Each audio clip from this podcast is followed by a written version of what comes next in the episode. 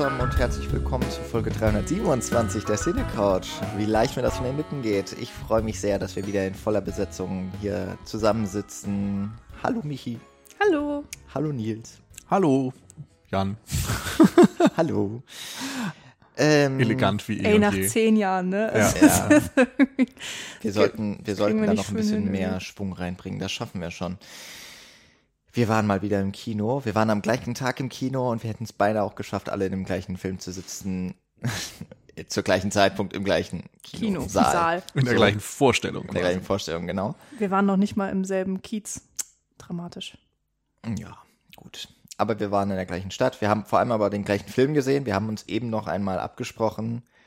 Es scheint, es scheint zumindest sehr ähnlich zu sein. Und ob wir den Film ähnlich wahrgenommen haben, das wissen wir noch nicht so ganz genau.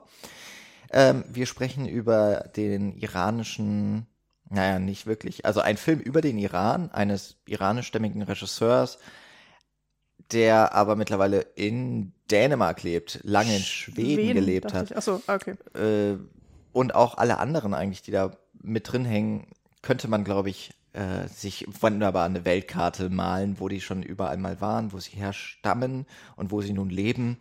Äh, wir haben uns Holy Spider angeschaut. Ähm, der Film ist gerade, wo wir die Folge aufnehmen, auch erst im Kino gestartet und gilt als äh, heißer Kandidat auch immer noch für Oscar-Nominierungen als bester fremdsprachiger Film.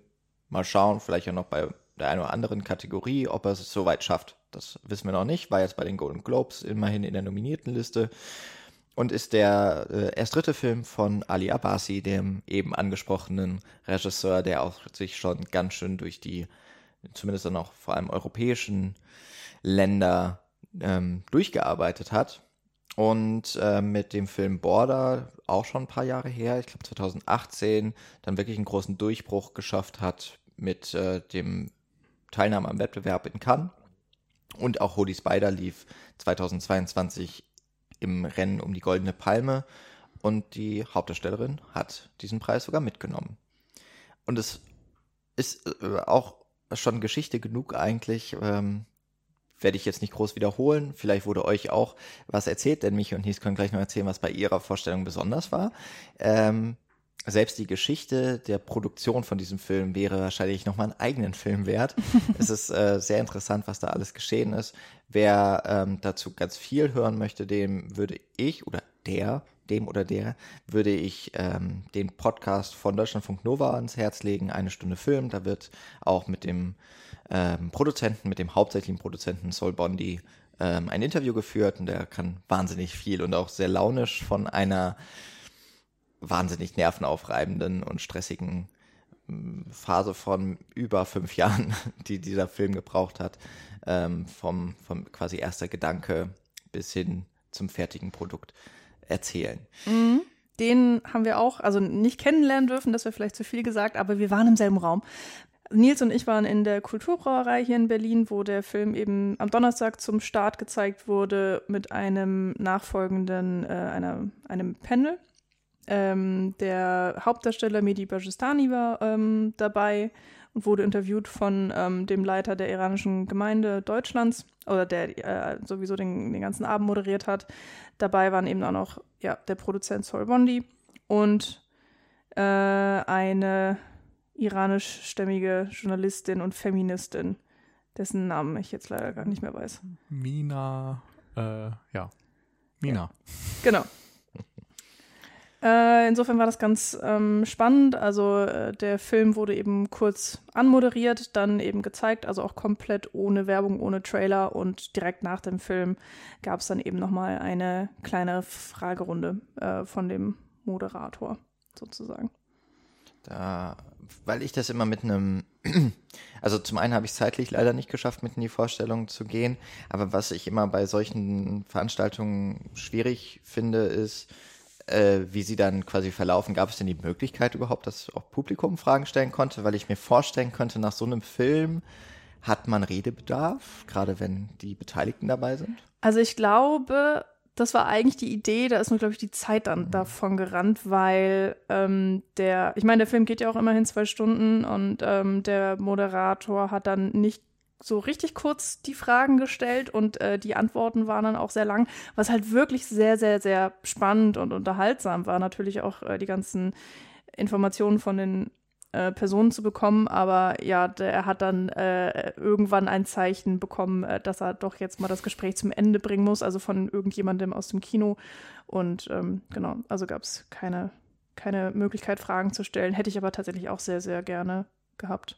Ja. Oder auch sehr interessant gefunden. Also der ähm, Medi hatte mal kurz gefragt, äh, ob denn ähm, jemand im Raum ist, der äh, ähm, er hat die Frage auf hat er sie auf Englisch oder auf, auf Persisch. Persisch. gestellt, weiß ich gar nicht genau, aber so von wegen, weil er hat halt Persisch äh, auch ins Mikrofon geredet, so ob er das überhaupt muss. Also ob er nicht, weil er hat den Übersetzer dabei, es wurde dann mal auf Deutsch übersetzt, ob er das nicht einfach weglassen könnte, das Mikro. Und dann haben halt einige im Saal gesagt, nee, nee, hier, äh, wir sind das, wir, wir fänden es gut, wenn er äh, in seiner Muttersprache auch ins Mikrofon spricht. Insofern ähm, hätte ich es da auch interessant gefunden, wenn äh, vielleicht von diesen Leuten dann auch nochmal Fragen gekommen wären oder ähm, Geschichten, wie auch immer. Ähm, wir, wir werden ja auch gleich über, über den Film ein bisschen detaillierter sprechen. Eine Sache, die mir aufgefallen ist und äh, die mich sehr stark schon während des Films beschäftigt hat, der ist ziemlich explizit. Und ich bin eigentlich hart im Nehmen, was Gewalt äh, generell etliche Arten von Darstellungen auf der Leinwand ähm, anbelangt. Es gibt so ein paar No-Gos, ähm, die ich einfach nicht gut aushalte. Habe ich bestimmt schon ein paar Mal erwähnt. Aber die eine Sache ist Achillessehnen durchschneiden. Mag hm. ich gar nicht. Ähm, Kein und, Fan. Ja. Ah. und das andere ist tatsächlich das Erwürgen. Ähm, weil ich das, ich weiß nicht genau. Ich, vielleicht, weil ich das Gefühl habe, das könnte ich noch einigermaßen nachvollziehen, wie sich das wohl anfühlen muss, wenn man derjenige ist, der jetzt äh, Hände über, über der Kehle hat und das immer sich mehr zudrückt. Und vielleicht, weil man auch eine große Angst davor hat, einfach keine Luft mehr zu bekommen. Jedenfalls, äh, die Szenen sind hier ja wirklich in schonungsloser Länge und ähm, ohne den Blick abwenden zu wollen vom Opfer. Und da ging es tatsächlich in, dem, in der Vorstellung, in der ich war, mir auch nicht so äh, alleine. Da habe ich nämlich versucht, mich auf irgendwas anderes als die Leinwand zu fokussieren, den Blick. Und äh, zumindest die Person, die mit mir in der Reihe saß, hat auch dort immer wieder den Blick von der Leinwand ab, ablassen müssen. Ähm, habt ihr ja auch das Gefühl gehabt, erstmal natürlich auch von euch oder vielleicht auch so generell im Saal, auch wenn offensichtlich ja auch, ich sag jetzt mal, äh, Einheimische dann oder mit, mit äh, iranischen Wurzeln vielleicht ja auch, oder zumindest die, die Kultur, ähm, denen die näher ist, ähm, die vielleicht eben auch dann den Originalfall kennen und damals vielleicht schon verfolgt haben. Habt ihr da auch irgendwie sowas mitbekommen im, im Zuschauerraum, dass da eine bestimmte, mh, hm, ja, dass, dass es besondere Reaktion hervorgerufen hat in einigen Szenen? Also es war ganz spannend, dass äh, bevor der Film losging, äh, der Produzent Zoll äh, nach vorne getreten ist und genau das angekündigt hat. Also gesagt hat, ähm, der Film ist in einigen Momenten sehr explizit und sehr äh, krass. Ich weiß nicht mehr ganz genau, was seine Wortwahl war.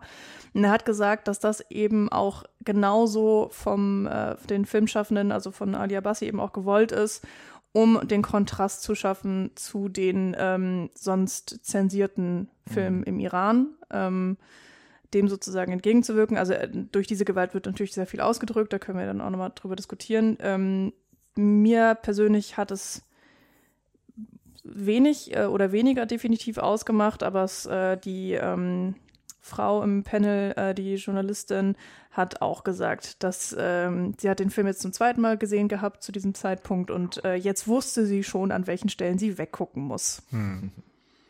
Ja, ich glaube, wir saßen relativ weit vorne. Insofern finde ich, hat man dort oft einen schlechteren Blick oder ein schlechteres Gefühl für den gesamten Zuschauerraum.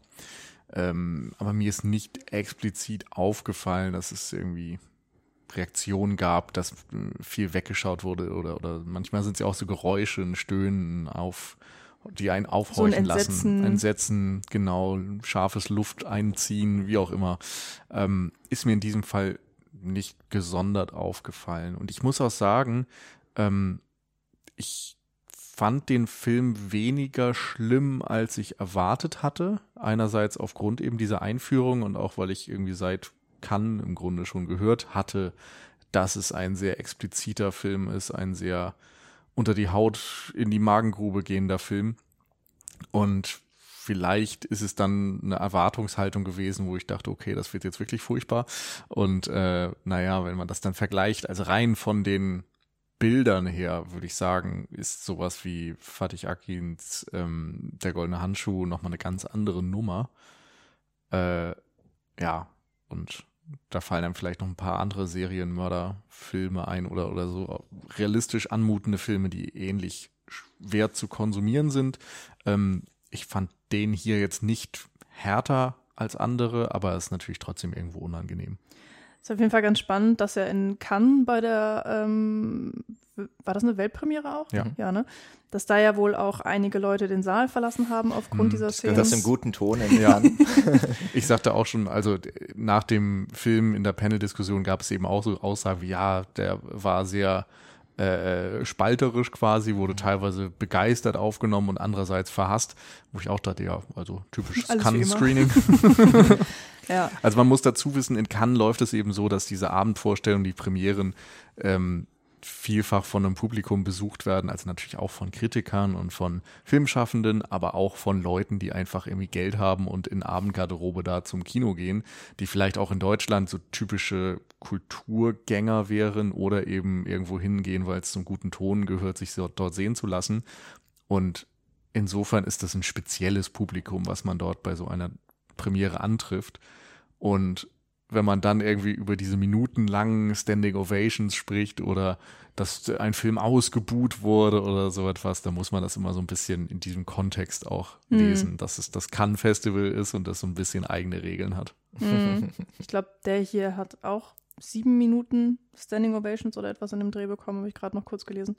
Ähm, was diese Gewaltszenen ja auch noch mal vielleicht intensiver erscheinen lässt, ist ja die Tatsache, dass äh, die Geschichte des Films, also Holy Spider, auf einer wahren Begebenheit beruht. Also es ähm, geht hier um den sogenannten Spinnenmörder, der Anfang 2000, ähm, also es wohl 2000, 2001 im, in der iranischen Stadt Mashhad, ähm, dann letztendlich 16 äh, Frauen ermordet hat und aus, äh, wie er gesagt hat, religiösen äh, Gründen. Also er wollte die Stadt säubern von sittenlosen Frauen. Und er hat vor allen Dingen ähm, prostituierte äh, Frauen ähm, umgebracht und eben tatsächlich auch erwürgt mit ihren eigenen äh, Kopftüchern, was er dann auch nochmal eine Symbolkraft hat. Und äh, wurde dann gefasst, weil ähm, eine Frau entkommen konnte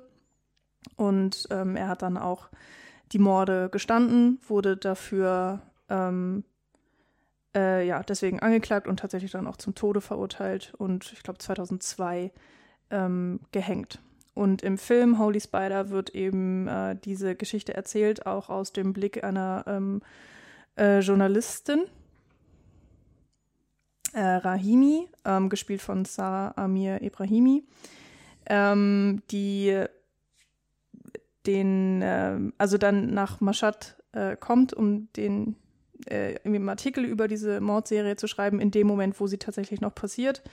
Ähm, und irgendwann ist sie so involviert in die ganze Geschichte, dass sie sich selbst als Prostituierte äh, verkleidet und sozusagen ihm auflauert, dann tatsächlich mitgenommen wird und er ihm entkommen kann in dem Moment, wo er sie erwürgen möchte und äh, so eben hier in dem Film der, ähm, der Spinnmörder gefasst wird. Genau, also es ist eine wahre Begebenheit, was glaube ich erst am, kurz vorm Abspann eingeblendet wird. Ähm, ist jetzt knapp 20 Jahre her, ähm, als ich jetzt über den Fall auch nur grob noch ein bisschen was gelesen habe. Äh, die Unterschiede hast du gerade eigentlich, oder den einen äh, zumindest dramaturgischen Unterschied, dass es äh, keine Journalistin gab, die sich als Lockvogel ausgegeben hat, sondern ähm, tatsächlich eine Prostituierte, die entkommen konnte, ähm, um, um da noch eine zweite Handlungsstrang aufzumachen oder ein, überhaupt über erstmal einen Zugang zu diesem Stoff zu finden. Ähm, der kam jetzt schon raus. Äh, es gibt mehrere Verfilmungen schon dieser, dieser Handlung tatsächlich. Das ist jetzt sicherlich die, die am medienwirksamsten ist. Ähm, aus vielerlei Gründen. Sicherlich ist es jetzt auch aus ähm, der derzeitigen politischen schwierigen Situation im Iran. Wir wissen natürlich nicht, wann dieser Podcast irgendwann mal wieder gehört wird, aber ähm, es, es äh, ist eben derzeit sehr vom autokratischen Regime äh, werden Proteste, die, äh, die dort stattfinden, niedergeschlagen. Es werden Protestierende gehängt. Ähm, und zum ersten Mal eigentlich gibt es ein wirklich breites, ähm, ein breites Bündnis verschiedener Gruppen, die sich für Frauenrechte, aber eben auch generell für Demokratisierung, ähm, für die Abschaffung oder sagen wir mal für die klare Trennung von Kirche und Staat einsetzen und das gerade sehr repressiv gehalten wird. Das war, als äh, Abbasi diesen Stoff sich angenommen hat oder darüber einen Film machen wollte, war das so noch nicht abzusehen. Und dass der Film gerade jetzt rauskommt, wo das wirklich auch ähm, durch die Welt geht, durch die Medien, was, was in Iran passiert, fast schon wieder ein bisschen verschwunden ist, gefühlt, ist, ähm, also es tut dem Film jetzt sicherlich ganz gut. Und es zeigt aber auch an der Aktualität, hat, äh, hat er nichts verloren. Und wenn es vor 20 Jahren schon so war, wie es der Film hier propagiert, und was ja eine der, so habe ich das zumindest in den Interviews mit Abbasi verstanden, äh, ein, ein ganz klarer, ungeschönter, unzensierter Blick auf die iranische mhm. Gesellschaft sein soll, dann ist das erschreckend. Mhm. Ähm, und insofern viel zu reden. ähm, aber vielleicht erstmal tatsächlich äh, so der Film an sich ähm, ist ja eigentlich typischer Serie, äh, na, nicht ganz typisch, aber ist, er bedient sich zumindest in der ersten Hälfte, die ersten zwei Drittel sehr stark so einem Serienmörder-Genre. Äh, Konstrukt, was man sehr auch aus westlichen Filmen kennt. Also ich finde jetzt so Schweigen der Lämmer eigentlich recht ähnlich, außer dass, glaube ich, man halt den Täter sehr viel früher schon sieht. Bei Schweiger Lämmer bleibt er ja noch sehr lange ein bisschen im Unklaren, aber es werden so die, die Handlungen ja parallel erzählt, der Ermittlungen und des, und des Täters äh, und dessen mhm. Opfer. Und ähm, wie, wie fandet ihr den, den Einstieg mit dem, mit einem Opfer eigentlich und dann noch dem Täter, ähm, der, was ja sehr abrupt eigentlich am Anfang kommt? Mhm.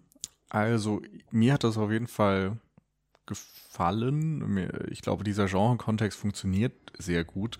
Ähm, ich habe noch eher an diese südkoreanische Variante von Serienmörderfilmen gedacht, sowas wie I Saw the Devil oder Memories of Murder, wo es ja auch ähm, sowohl eben um diese also bei Memories of Murder noch mehr um die Aufklärungsarbeit, ehrlicherweise. Ähm, aber auch dort sind vor allem schon diese Elemente angelegt, dass äh, im Grunde während der Ermittlungen für den Zuschauer schon eine sehr kritische Haltung formuliert wird. Also, dass man das Gefühl hat, die Ermittlungen laufen nicht gut, dort wird nicht gut äh, den, den Hinweisen nachgegangen. The Chaser übrigens wäre auch noch so ein Beispiel. Ähm, die Richtung geht das für mich. Und ich fand spannend, dass man ähm, eben am Anfang sehr atmosphärische Bilder hatte, der Score sehr dominant war, das Stadtpanorama gezeigt wurde und man irgendwie so durch diese sehr düstere Optik erstmal eigentlich in den Film auch reingezogen wurde, bis dann überhaupt die ersten, ähm, ja, ich glaube, das, das erste ist ja tatsächlich dieser, so eine Art Cold Open, der, der, mhm. der Mord mhm. an einer ähm, Prostituierten, die bis zu ihrem Tod quasi auch fast wie unsere Protagonistin mhm. erstmal wirkt. Und ähm, erst dann kommt ja dieser Perspektivwechsel, dass wir auch dann erst erfahren, wer der Mörder ist. Das, das, den lernen wir irgendwie später erst kennen und erleben den Film aus seiner Perspektive mit. Und genauso eben die Journalistin, die dann als Hauptermittlerin ähm, im Grunde tätig wird. Da fand ich vor allem eben auch sehr interessant, dass sie ja als Journalistin eigentlich außerhalb dieses Systems sein sollte, als Beobachterin aber eben eine immer aktivere Rolle einnimmt, weil sie unzufrieden ist mit der Arbeit der Behörden. Mhm. Also ich mag den Anfang des Films, weil ähm, ich tatsächlich auch, ach, ist auch ein bisschen gemein, ne? Ich habe das Gesicht von äh, Ibrahimi mir nicht so 100, es hat sich bei mir nicht so hundertprozentig eingeprägt und deswegen dachte ich tatsächlich, am, als der Film gestartet ist, so, ach so, das ist sie ja, weil ich mhm. auch nicht wusste, dass, ähm, dass sie eben eine Journalistin im Film spielt. Und ähm, dann fängt der Film eben an, wir, wir folgen sozusagen eine Nacht lang der Arbeit einer, einer Prostituierten und es wird sehr viel Verständnis für sie aufgebaut in diesen Szenen, finde ich. Also man ich will nicht sagen, man wird als Zuschauer manipuliert, dass man sie, ähm, dass man sozusagen für die Prostituierten ist, aber es ist schon großes Mitleid auch da, dass man eben diese Notsituation dieser Frau sieht, die natürlich ähm, stellvertretend eigentlich steht für, für sage ich jetzt einfach mal, alle anderen Prostituierten oder auf jeden Fall die Prostituierten, die in diesem Film noch umgebracht werden von Said, also dem, dem, äh, dem Spinnenmörder. Und ähm, das ist, fand ich irgendwie auf eine Art simpel, aber effektiv. Und tatsächlich da auch macht der Film schon deutlich, wie ernst er das alles nimmt. Also alle Themen, die er anspricht, also von eben Mord über wirklich auch Femizide oder ich glaube, ähm, es ist im iranischen Kontext manchmal auch ähm, Fatwa genannt wird oder beziehungsweise das Fatwa nochmal der Mord an Frauen aus religiösen Gründen ist? Nee, das ist, glaube ich, einfach dieses, ähm, so eine Art göttliches Gesetz, also diese Reinheit, die da gefordert wird und wenn du dagegen verstößt, gegen diese Regeln so ein bisschen wie, wie eine Todsünde oder sowas, dann wird meines Wissens die Fatwa ausgesprochen. Das ist dann halt so dieses, äh, also ich kenne es vor allem eben von Salman Rushdie, der ähm, ja die satanischen Verse geschrieben hat und dafür ähm, als Gotteslästerer im Grunde dann ähm, beschuldigt wurde und ähm, im Grunde frei wäre, ermordet zu werden, laut diesen ultra-religiösen Fanatikern. Mhm. So, und das, ich wie gesagt, ich glaube, so es geht ja um diese, Sitten, diese Sittenlosigkeit, die eigentlich Bestrafung verlangt. Und ähm, das, woran man eigentlich auch gleich merkt, dass es kein iranischer Film ist, wie man ihn jetzt, also die wenigen arabischen Regisseure, äh, iranischen vor allem jetzt hier in dem Fall ja Regisseure, die wir eben auch im Vorgespräch hatten, waren ja Ashkar Fahadi zum Beispiel, ähm, der ja auch mal einen kritischen Blick auf sein eigenes Land äh, wirft oder Jafar Panahi vielleicht auch, der ähm, derzeit ja auch äh, nicht mehr auf freiem Fuße ist, auch immer sehr systemkritisch. Ähm, Taxi Teheran zum Beispiel von äh, Panahi war auch, glaube ich, damals auf der Berlinale und er war schon unter Hausarrest oder so. Mhm. Ähm, also das, das ist äh, sehr schwierig auch für viele Kulturschaffende dort. Und äh, Ali Abbasi ist ja eben auch schon ein Exil-Iraner. Und eigentlich von Anfang an, ich glaube, in der ersten Einstellung sieht man Brüste einer hm, äh, iranischen Frau. Und äh, das, das ist ja quasi der erste Tabubruch. Mhm. Das war noch keine Minute im Film. Mhm. Ähm, und das, das hat quasi äh, ein Tabubruch eigentlich nach dem nächsten mhm. sich liefert und das äh, in diesem Vorspann, sage ich jetzt mal, bevor, bevor der Titel auch eingeblendet wird, das ähm, ist schon mal auch was, was dieses Explizite dann eben auch, was, was dem Film auch schon vorgeworfen wurde oder was zu Irritationen dann führt im Publikum. Da ist er, sagen wir mal, straightforward und damit wird im Grunde schon mal die Messlatte gesetzt für, für die weiteren äh, knapp zwei Stunden Film. Also ich glaube auch am Anfang ist es noch mit dem Blowjob. Mhm, äh, genau. Also das du hast erst die Nacktheit, genau. dann hast du Drogenkonsum, dann Drogen. hast du den Blowjob und dann den Mord. den Mord. Ich weiß auch gar nicht, inwiefern Prostitution an sich überhaupt erlaubt ist. Also das sieht man ja auch sehr deutlich, dass das ähm, ist es nicht. Genau, dass das so ne, im Dunklen stattfindet. Äh, die, die Frauen sind, ähm, jedenfalls so wie sie im Film dargestellt werden, komplett auf sich allein gestellt. Also es gibt keinen Schutz, kein, äh, die, keine Organisation in irgendeiner Form. Also so man kennt sich vielleicht so ein bisschen untereinander, aber so zum Beispiel ähm, gibt es keine sage ich jetzt einfach mal Zuhälter oder oder Schutzpersonen oder oder auch mhm. es gibt ja auch keine Safe Spaces. Also sie stehen einfach irgendwo auf der Straße und werden dann von einem Auto aufgegabelt oder von einem Motorrad und teilweise dann findet äh, die Handlung im, im Auto direkt statt oder sie fahren in irgendeinem Hotel, manchmal sogar auch in irgendwelche Wohnungen. Also die Frauen, ähm, die hier gezeigt werden, sind einfach den Leuten, denen sie begegnen, so komplett schutzlos ausgeliefert und müssen einfach mhm. darauf hoffen, dass nichts Schlimmes passiert und dass sie dann auch überhaupt bezahlt werden. Also wir sehen ja hier auch, dass ähm, äh, der Mann, der den Blowjob bekommt, dann auch äh, gar nicht den vollen Preis bezahlt, weil er eben sagt, so ja, hat, so ich bin ja nicht gekommen. Ähm, und sie dann einfach aus dem Auto geschmissen und sie konnte sich auch nicht wirklich zur Wehr setzen. Äh, in der Szene, wo sie oberkörpernackt äh, zu sehen ist, sieht man ja auch, dass sie ähm, massive blaue Flecke hat, wo man dann auch sich denken kann, dass das eventuell vom Job kommt, also dass da auch irgendwo Gewalttaten ähm, stattfanden.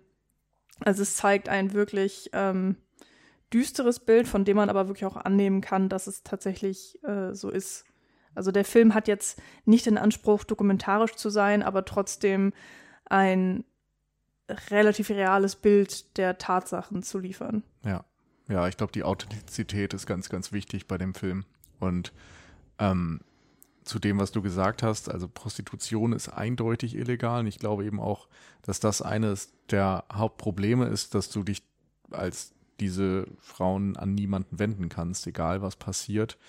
Und es wird eben auch immer wieder diese gesellschaftliche Stellung im Verlauf des Films deutlich gemacht, dass die Polizei beispielsweise, von der es keine Hilfe zu erwarten, und zwar in keinster Weise, weder bei Problemen vielleicht mit Freiern oder mit Dingen, die mit der Prostitution zusammenhängen, ähm, noch bei anderen Dingen, selbst als die eine ähm, Prostituierte äh, in einem Laden die Toilette benutzen möchte, wird sie abgewiesen. Ähm, diese Hilfsbereitschaft der Gesellschaft gegenüber diesen Frauen ist nicht existent und ähm, dazu kommt dann noch, dass die Polizei ja auch diese Ermittlungen überhaupt nicht ernst nimmt, weil sie wahrscheinlich, so, so finde ich, wird es anhand des Films ähm, beschrieben, das Leben dieser Frauen einfach zu wenig Wert besitzt. Das ja, gar so, keinen. So wertlos, dass es nicht mal die Arbeit wert ist, ihren Tod, ihren Ermordungen zu verfolgen. Mhm. Sie haben ein, genau, die, diese Frauen sind auf sich allein gestellt und haben auch keinen Befürworter irgendwo in diesem System.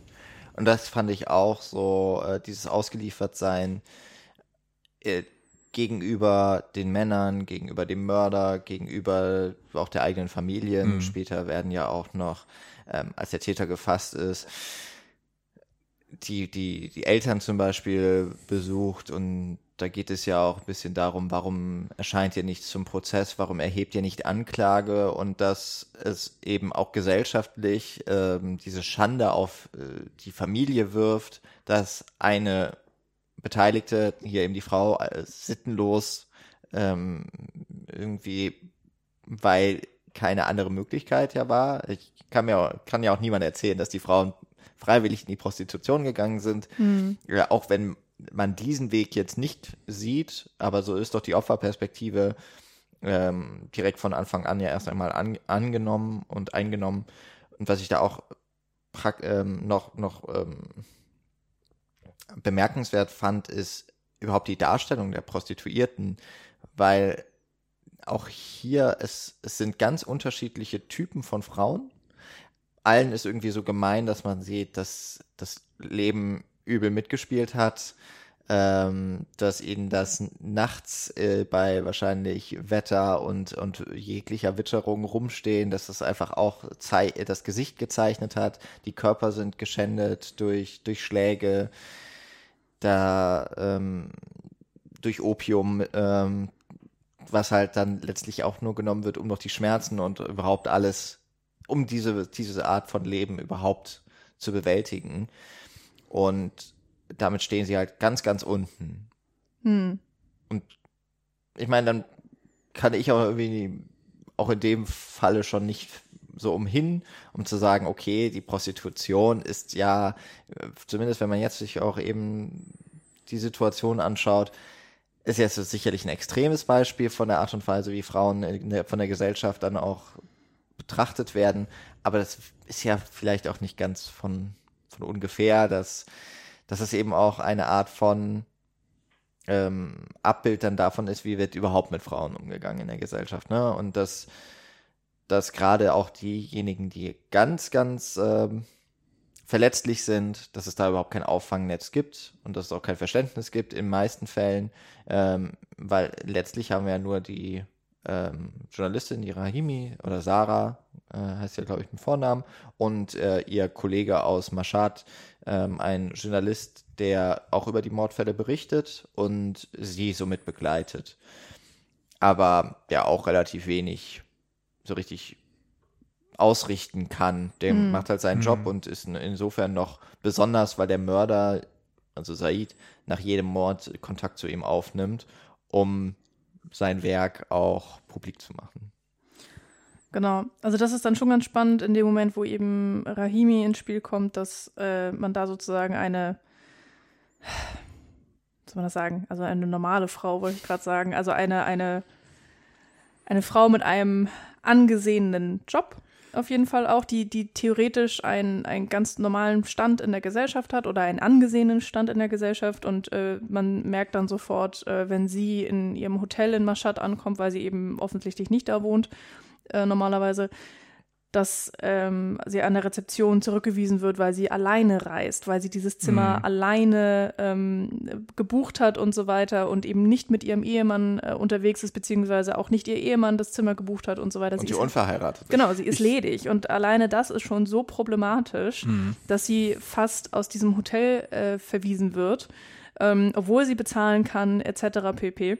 Ich würde dieses Ansehen eben auch ganz klar hinterfragen. Das Also, wollte ich auch, genau. Also ich, aber das, ich habe das Gefühl, das muss man erstmal lernen. Also ich, ich für mich als Zuschauerin, ich musste das auch irgendwie erstmal lernen. Okay, was sind die Regeln dieses Systems, was jetzt uns Mhm. hier gezeigt wird? Weil offensichtlich ähm, bin ich äh, keine Iranerin. So, ich habe mehr oder weniger keine Ahnung von der iranischen Kultur, außer das, was, ähm, was ich mir selbst angelernt habe, beziehungsweise was jetzt natürlich auch im Verlauf der letzten Wochen und Monate durch die Proteste, die ja dann doch echt durch die Nachrichten gingen, was man da eben alles so ähm, mitbekommt, auch wenn ich jetzt das Thema ehrlicherweise nicht aktiv äh, recherchiert habe. Und ähm, ich bin größtenteils westlich geprägt. Und ähm, ich hätte nie damit gerechnet, dass sie eben, wenn sie zur Rezeption kommt, äh, abgewiesen wird oder dass, äh, dass auch die Rezeption die Macht hat, sie abzuweisen äh, aufgrund dessen. Ähm, und dass da doch so massiv große kulturelle Unterschiede herrschen. Also klar, ich wusste auch einiges, aber ja, ich war bei allem, was der Film da gezeigt hat, doch dann immer wieder extrem erschüttert. Also weil natürlich auch in Deutschland kann man sagen, wenn äh, es jetzt ähm, äh, Prostituierte, ich überlege gerade, da gibt es noch mal einen anderen Begriff, so Sexworker Mhm. und so, ähm, haben auch in Deutschland oder in der westlichen Welt echt nicht den besten Stand. Und da wird auch extrem viel diskutiert. Auch in Deutschland ähm, ist das teilweise verboten, ähm, immer noch und so. Und, und ähm, das ist jetzt sozusagen nicht neu und dass es dann im Iran noch mal krasser gehandelt wird. Und aber ja, aber dass selbst eine normale Frau mit, mit den größten Anführungszeichen, die ich, die ich zeigen Mhm. kann, ähm, wo man eigentlich annehmen müsste, da gibt es keinen Grund, ihre Freiheit in irgendeiner Form einzuschränken. Aber Ich, das ich glaube, da in der Kultur, das, das ist halt ganz anders tickt.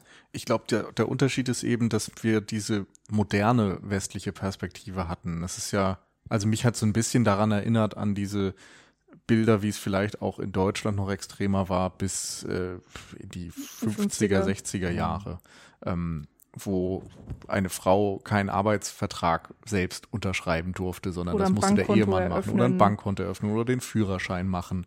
Diese ganzen Geschichten, Mietvertrag, also das gab es auch in Deutschland, das ist auch gar nicht allzu lange her, je nachdem, also relativer Ja. Zeitraum. Ähm, insofern darf man sich auf gar keinen Fall davon freimachen zu sagen, das ist jetzt irgendwie die andere Gesellschaft und nicht unsere. Aber wir sind natürlich mittlerweile schon in einer, einer anderen Gesellschaft zu Hause, wo man eben annimmt, dass eine berufstätige Frau Ansehen genießt. Und das ist hier eben nicht so, sondern der Wert definiert sich dann eher über diese religiösen Werte, Mutterschaft, Ehefrau und so weiter, unauffällig sein. Denn da finde ich, siehst du im Film immer wieder, also natürliche Sexualität, das Schlimmste überhaupt in der Öffentlichkeit, also diese Prostitution ähm, sorgt dafür, dass der dein Ansehen in dieser, ähm, in diesem Umfeld ganz unten ist, aber auch schon unverheiratet zu sein, eben nicht dieser klassischen Rolle zu entsprechen, ist ein Problem. Auch Saids Frau, finde ich, ist dafür ein Zeichen, die mhm. ihm ja viel zu viel durchgehen lässt, eigentlich, wo man sich jetzt sagen würde, eine, ja, möglicherweise eine, würde sich eine deutsche Frau, eine Frau in unserer Gesellschaft anders verhalten und ihm weniger durchgehen lassen, auch auf Konfrontation gehen in dem Moment, wo klar ist, dass er ja sich sich raushält aus dem Familienleben, sich Freiräume schafft, um diese Morde zu begehen.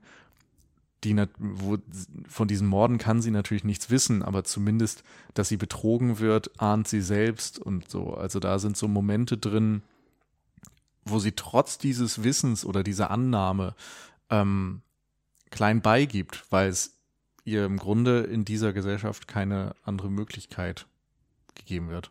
Hm. Genau, sie ist unmündig. Ne? Genau. Also die, die Frauen generell, da ist, glaube ich, das, was, was Sarah schon alles erreicht, dass sie äh, zwar auch meistens mit in Begleitung ihres männlichen äh, Kollegen von der anderen Zeitung äh, überhaupt beim Polizisten vorsprechen kann, der später auch noch Avancen ihr gegenüber machen wird und auch seine also gut äh, erstmal Avancen, aber später äh, deutlich deutlich bedrängt äh, und auch da das Machtspiel dann nochmal zusätzlich, er ist nicht nur ein Mann, er ist sondern, sondern er ist eben auch noch dann Polizei und sagt ja selber, was will sie denn machen, die Polizei rufen. Also ähm, wo immer wieder dieses patriarchale Machtgefüge äh, deutlich gemacht wird äh, sie ist ja auch dann noch beim späteren Richter. Das ist ja, das ist, glaube ich, so der Sitten. Äh, also ist ja, da, da sieht man auch noch die nicht vorhandene Trennung von Kirche und Staat, dass ja offensichtlich der Vorsitzende der, äh, der, der Moschee, nehme ich mal an, dass er dann auch der, der Richter ist. Also zumindest spricht sie ja äh, zunächst einmal in mh, kirchlichen, nenne ich es jetzt mal, ähm, Maßstäben. Äh, da geht es ja auch um die Fatwa mit dem mit diesem Vorsitzenden, der aber später auch den Vorsitz über das Gericht haben wird und auch das Urteil sprechen wird, ähm, dem sie ja auch gegenüber sehr viele Vorurteile gegenbringt. Generell, auch sie ist sehr stark gezeichnet, ja, finde ich, durch die Gesellschaften, mhm. wie sie auf sie wirkt, weil äh, sie ja auch ihrem eigentlich sehr freundlichen und ähm, hilfsbereiten Kollegen auch sehr misstrauisch ist. Und insofern sich auch zeigt, äh, es, es gibt auch nicht wirklich einen Ausweg aus, mhm. aus äh, diesem Gefüge, zumindest nicht so bald. Ja, ich finde sie als Figur eben total spannend, weil wir haben jetzt schon einiges über dieses System, über diese Gesellschaft oder zumindest das Bild davon, das porträtiert wird, gesprochen. Und sie ist darum für mich so eine starke Protagonistin und so eine interessante Protagonistin, weil sie diesem System eigentlich konträr entgegensteht, weil von Anfang an deutlich wird, sie hat keine Lust, sich zu verschleiern. Sie lässt die Haare, wenn möglich, irgendwie raushängen und ähm, nur wenn sie sich irgendwie beobachtet fühlt und das Gefühl hat, sie, sie muss, um einen Zweck zu erreichen, dann verschleiert sie sich vollständig. Also es sind so diese kleinen Indikatoren, dass sie ähm, dem, dem System extrem kritisch gegenübersteht. Und all seinen Vertretern eben auch. Und letztendlich bei jedem Menschen, mit dem sie interagiert, immer dieses Vorwissen oder vielleicht auch mal ein Vorurteil hat, dass äh, diese massiv von dem System geprägt sind. Und sie denkt das, finde ich, in all ihren Handlungen und, und mhm. so weiter immer mit. Also auch der Kollege, der ja nun, ja, ihr, ihr nicht böse gesinnt ist oder so, sondern ne, eigentlich schon irgendwie versucht, das irgendwie einigermaßen ähm, mit ihr äh, äh, kollegial auf einem kollegialen guten Level zu bearbeiten, also diesen diesen äh, diese journalistische Arbeit und so weiter. Der hat ja auch diese Prägung, dass er sie direkt konfrontiert damit, dass er ja Gerüchte gehört äh, mhm. hat, dass sie mit ihrem Chef geschlafen hat und ähm, sie stellt ihn halt sofort zur Rede und sagt ja, in Wahrheit wurde ich eben bedrängt, massiv im Grunde. Und ähm, er wollte sie dazu drängen, Sex mit ihr zu haben, um dann Artikel überhaupt erst veröffentlichen zu dürfen. Und sie hat es publik gemacht und das Einzige, was geblieben ist, sind im Grunde die Gerüchte, dass sie sich auf eine Affäre eingelassen hätte. Und, und sie wurde eben gefeuert, weil sie es genau, publik gemacht hat. Genau, sie wurde sogar dafür gefeuert. Und ähm, er ist eben zumindest ein unkritischer Vertreter dieses Systems in dem Moment, also ihr Kollege, mhm. finde ich. Und man merkt ihr diese, diesen Ärger, die Frustration extrem an und ich glaube, darum arbeitet sie auch so oder, oder versteift sich darauf, diesen Fall dann selbst in die Hand zu nehmen, weil sie merkt, mhm. das System ist nicht in der Lage, sich selbst zu reinigen, das System ist nicht in der Lage, Gerechtigkeit zu liefern und sie hat eben trotzdem diesen, diese, diesen Antrieb, diesen Idealismus für Gerechtigkeit zu sorgen und nimmt es dann selbst in die Hand. Mhm. Und verkörpert damit ja auch im Grunde, wenn man es in die heutige Zeit, in die Realität überträgt, so eine Art Protestlerin, die eben mhm. genau das verkörpert, was die Protestierenden im Iran auch verkörpern. Mhm. Ähm, würde ich dir zustimmen. Ich habe mich jetzt nur gerade gefragt, gerade jetzt in dieser dramaturgischen Entscheidung eine Protagonistin von außen reinzubringen in diese Geschichte mit der Journalistin, die ja letztlich auch für die Änderung sorgt oder zumindest sehr da, proaktiv dazu beiträgt, dass das erstmal dem Verbrecher überhaupt das Handwerk gelegt wird und die danach auch noch sehr darauf erpicht ist, dass auch die Strafverfolgung korrekt läuft. Ist es nicht eigentlich zynisch, dass dann aber ja in der Realität eigentlich eine Frau, die nicht aus diesem, ich sag jetzt mal, äh, höheren Stand, dass sie ja eigentlich ja dem Verbrecher das Handwerk legen konnte. Ne? Also de, letztlich wurde er ja überführt durch eine Prostituierte, durch eine Frau, die keine Chancen an sich hatte, die Glück hatte wahrscheinlich und eben auch ähm, im richtigen Moment richtig gehandelt hat, um sich da zu befreien aus dem Spinnennetz, wie es ja dann auch diese Wohnungen, die er die Frauen gelockt hat äh, oder mitgenommen hat, ähm, dass, dass der Film vielleicht da sogar bisschen zu kritisch ist auf eine, also ich, wie gesagt, ne, ich nehme da auch eine mhm. westliche und Außenperspektive ein, aber letztlich hat ja die Geschichte im diesem kleinen Rahmen, sofern man 16 äh, Morde oder es wird ja kolportiert, dass es vielleicht auch ein paar mehr waren, aber 16 nachgewiesen, dass das dann doch aus dem System und aus dieser, mh, mm, aus dem direkten Umfeld gelöst wurde, auch wenn es jetzt fürs gesamtgesellschaftliche Bild ja keine großen Folgen hatte. Ja, ich glaube, also klar, wenn, wenn man an Authentizität interessiert ist und daran, dass ein genaues Abbild des Originalfalls ähm, geboten wird, dann müsste man das kritisieren, diese Entscheidung. Aber ich finde es irgendwie stark, dass er, also Ali Abbasi mit dem Film versucht, eine Entsprechung zu finden für seine Anklage des Systems. Und dass er dann natürlich sich Freiheiten herausnimmt und den Fall anders erzählt, als er tatsächlich passiert ist, ist ganz klar.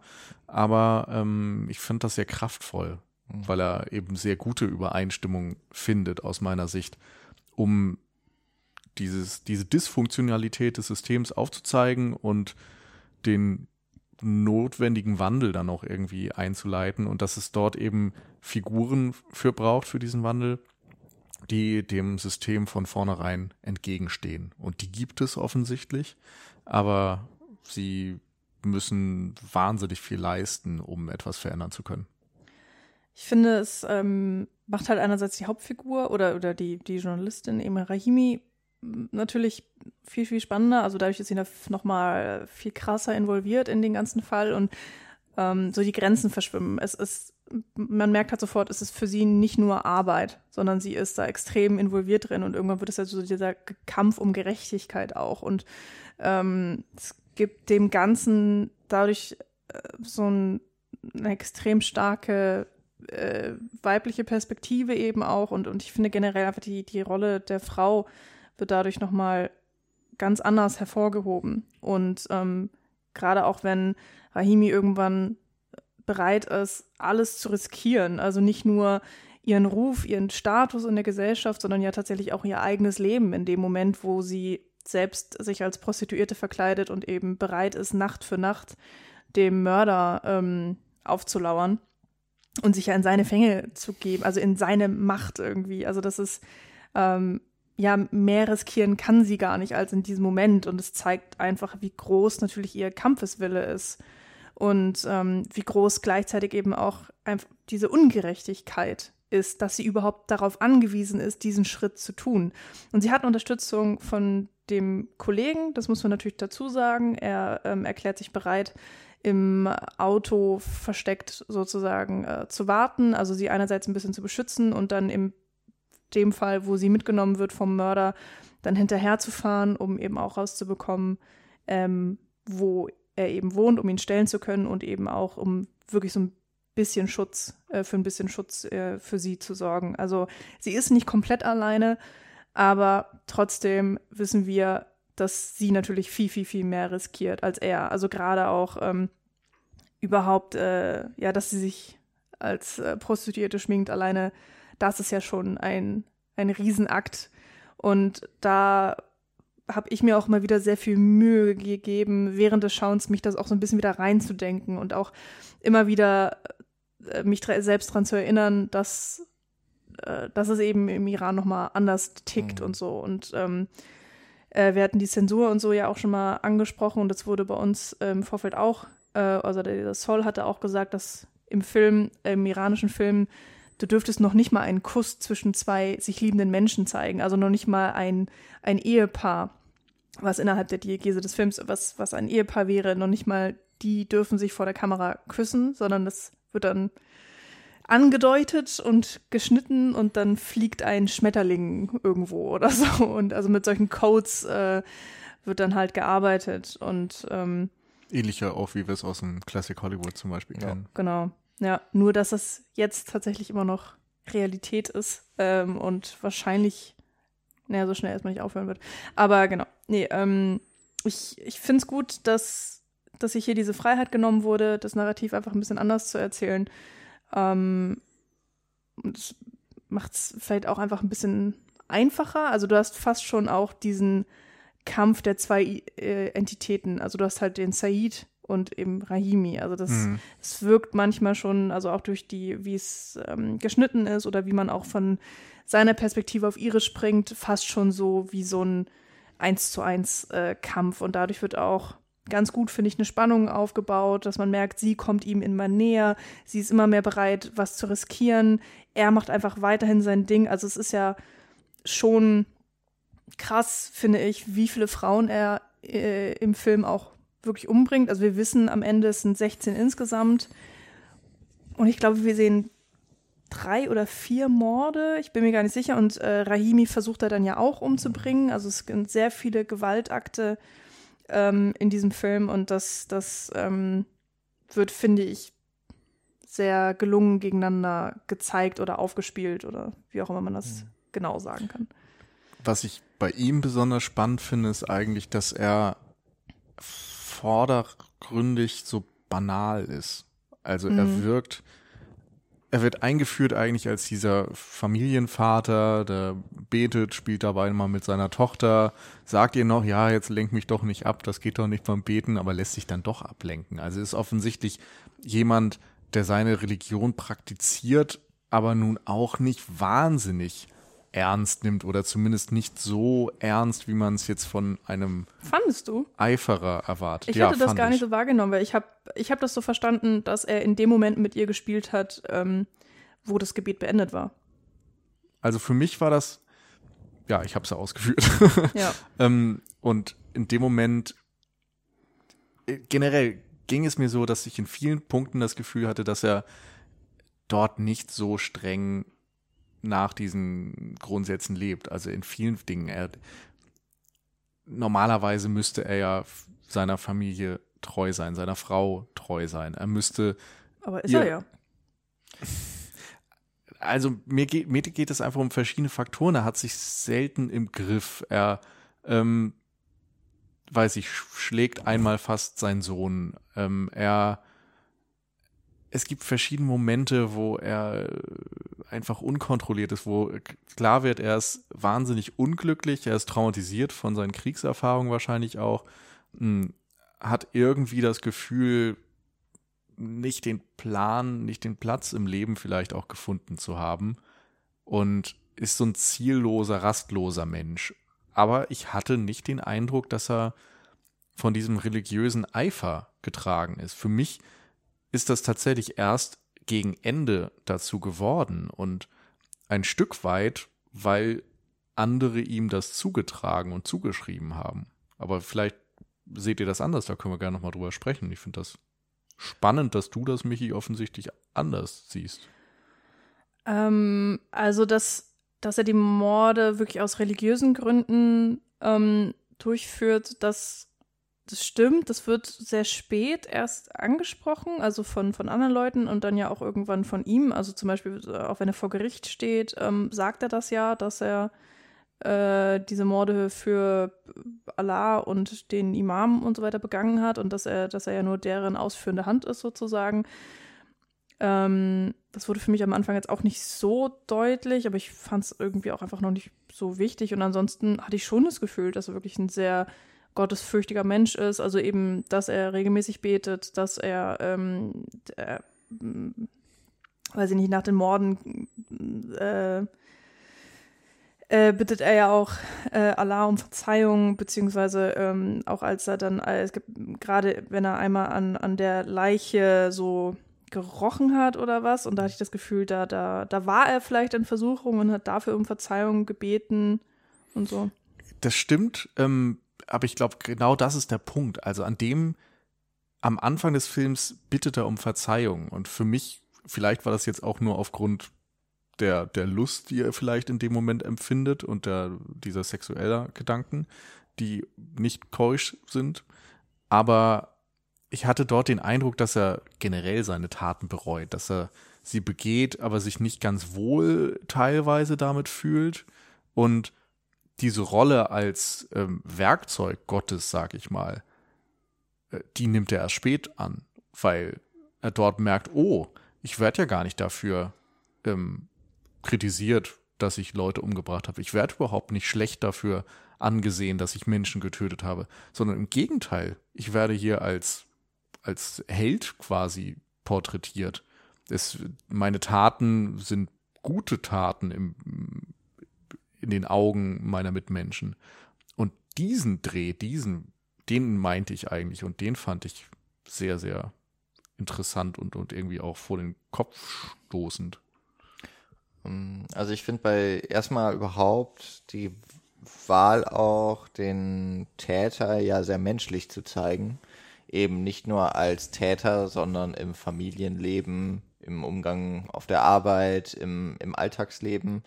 Und dass er, wie man das ja von so Extremisten und Fanatikern generell auch so medial zumindest erzählt bekommt, dass er sich ja auch entfremdet von, mhm. von seiner Umwelt dass er ja eigentlich offensichtlich in so einer Art Verein von äh, ehemaligen also Veteranen genau von einem Veteranenverein ist ähm, wo es ja auch das eine Gespräch und diese Aussprache gibt dass er dieses Geltungsbedürfnis hat und das kommt immer mal wieder zum Vorschein auch wenn er sich natürlich nicht offen als der Spinnenmörder ähm, jetzt ähm, publik macht, ist ja schon dieser Schritt, dass er, er möchte ja, dass von seiner Tat berichtet wird. Deswegen nimmt er Kontakt zur, zum Journalisten auf.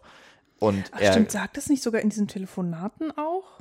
Er, seine Beweggründe? Er sagt auf jeden Fall, dass, es, dass er nicht kein Mörder ist, sondern dass er ja quasi. Er will die, aber er will die Stadt reinigen oder genau, so, sagt er da, glaube ich, ne? Weil er ja, ich glaube, das ist auch in einem Telefonat, wo er sagt, sie stehen ja quasi in Sichtweite dieses Schreins von ähm, mhm. dem Imam Esra, glaube ich, der in Mashhad liegt.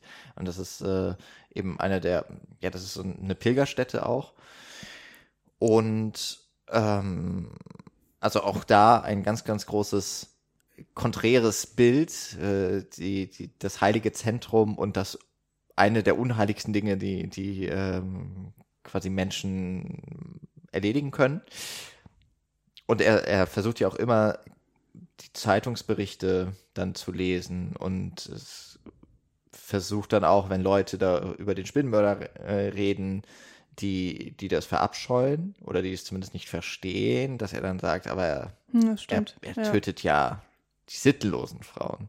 Also er versucht quasi den, sein alter Ego mehr oder weniger, den Spinnenmörder ja auch ähm, nach außen hin in der Gesellschaft als was Positives zu verankern und das ist dann ja das, was in der zweiten Filmhälfte oder im letzten Drittel so eigentlich dann das richtig Erschreckende dann ist. Mm, wenn die Morde nicht schon genug waren, dann äh, was für ein eine Welle der Zustimmung für den Täter auf einmal sich mobilisiert, wie die eigene Familie, die eigentlich erschüttert sein müsste, sich hinter ihn stellt, ihn zum Helden macht und er im Grunde ja dann doch das wird, auch wenn er es am Ende dann doch nicht so ganz will, nämlich der, dieses äh, Märtyrertum. Was halt zum Märtyrer gehört, ist, dass er am Ende stirbt, und zwar für andere. Das möchte er am Ende ja dann doch nicht so ganz genau. Und da gerät es dann auch so ein bisschen, finde ich, ins Wanken zu geraten, was, was da jetzt wirklich das richtig Gottesfürchtige ist, weil am Ende ist er dann doch nur, nur, auch hier in Anführungszeichen, ein Mensch, ähm, der, mhm. dem dann doch was am Leben noch liegt und am Leben hängt. Und ähm, vielleicht gehört das aber auch zu diesem Widerspruch von Fanatikern, dass sie auf der einen Seite ja alles tun wollen, um, um Gott in dem Fall ja, oder dann heißt er hier halt Allah, ihm gerecht zu werden, aber es muss sich schon sehr krumm alles gemacht werden, auch die Gottesgesetze, dass halt Mord auf einmal in Ordnung ist. Oder Tötung. Mm. Ähm, weil er sich ja dann trotzdem mit dem, den sittenlosen Frauen mm. äh, auseinandersetzt, dass er seine Familie verrät zumindest oder zumindest äh, was vorlügt. Das kann man dann ja auch schon als Betrug werten. Mm. Ähm, ich weiß nicht genau, wie das mit Sünden dann im, im Koran ist, aber ähm, ich denke, sowas, also Moses spielt ja auch eine Rolle im Koran, insofern äh, mhm ist, ist, sind, glaube ich, die Gebote so erst einmal gar nicht so un, unterschiedlich zu den zehn Geboten, nach denen ja, ja. auch der, der, das Christentum hauptsächlich ausgelegt ist. Und ich habe aber schon das Gefühl, dass er Fanatiker ist von vornherein. Und es wird aber dann so ein bisschen durch die Erzählung äh, so ein bisschen getriggert, als wäre es ein, ein Schachzug von ihm.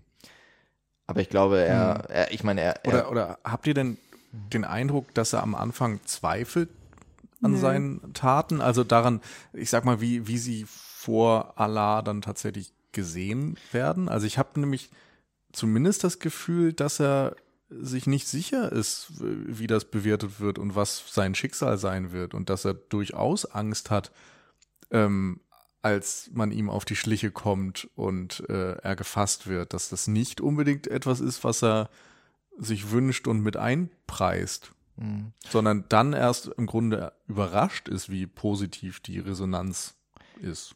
Also ich. Aber vielleicht sehe ich das auch einfach, bin ich da in der Minderheit.